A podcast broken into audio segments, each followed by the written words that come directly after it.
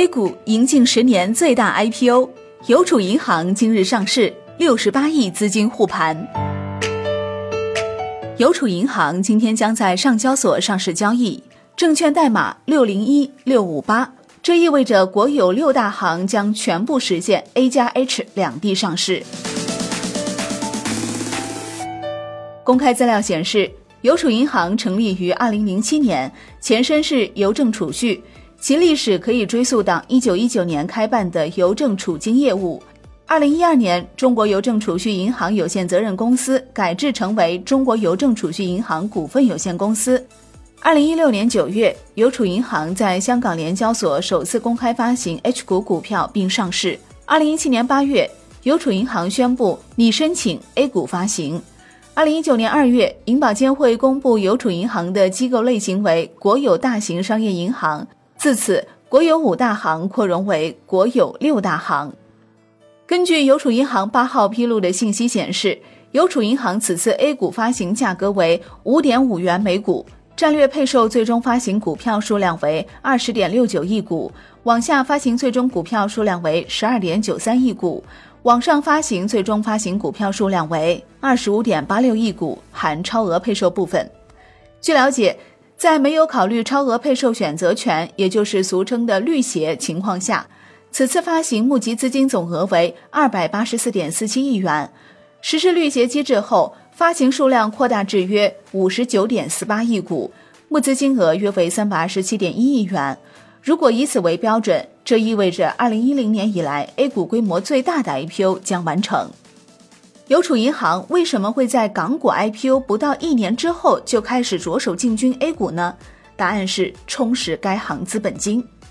邮储银行招股书显示，邮储银行今年上半年实现营业收入为一千四百一十六点零六亿元，同比增长百分之七点零二；归属于母公司股东的净利润为三百七十三点八一亿元，同比增长百分之十四点九四，净利增速远超其他国有五大行。但在资本充足率方面，邮储银行在六大行中处于低位。邮储银行最新发布的三季报显示，截至二零一九年九月末，该行核心一级资本充足率百分之九点五五，一级资本充足率百分之十点五五，资本充足率百分之十三点二七，继续落后于其他国有大行。中泰证券银行业首席分析师戴志峰分析称。由于邮储银行开展业务较晚，此前仅在 H 股上市，导致其资本充足率相对于其他五大国有银行偏低。回归 A 股市场之后，其核心一级资本充足率有望进一步提升。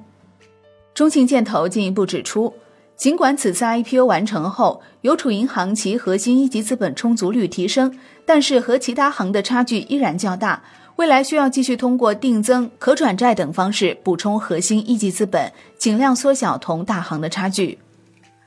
近期新晋上市的银行股价表现都不太乐观。十一月二十七号，浙商银行在上市次日跌破发行价，渝农商行则在上市第十个交易日破发。在这个背景之下，邮储银行 A 股上市的初期表现值得关注。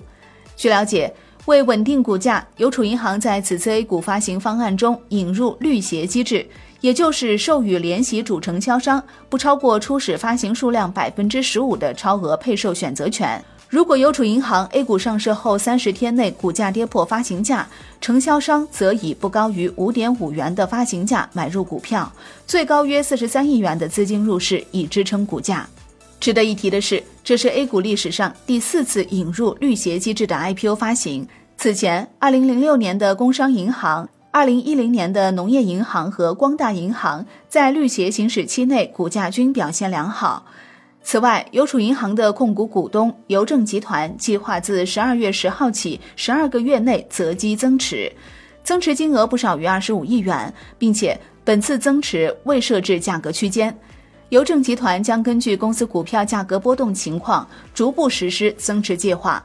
这样，上市初期至少有约六十八亿元护盘资金。另据 Win 的资讯分析称，邮储银行 A 股上市后，预计很快将被纳入沪深三百指数、中证一百指数、上证五零指数等主要指数。根据目前 A 股市值测算，未来一段时间，因相关指数基金的配置需求，由此带来的配置资金预计最高约八十亿元。邮储银行的联席主承销商也纷纷表态将锁定股份。邮储银行公告称，中金公司、中邮证券、瑞银证券及中信证券等四家联席主承销商承诺，自邮储银行 A 股上市之日起，其包销股份至少锁定一个月，最长可达六个月。不过，在飓风投顾投资顾问总监郭一鸣看来，虽然预计邮储银行上市后至少一个月内破发的概率比较低。但绿鞋机制并非股价不会破发的金钟罩。郭一鸣分析称，除了要关注上市公司的经营和业绩之外，市场环境以及投资者买不买账也是股价变化的重要因素。因此，不能保证邮储银行不破发，尤其是上市后稳定期结束。好的，感谢收听，我是林欢，财经头条，我们再会。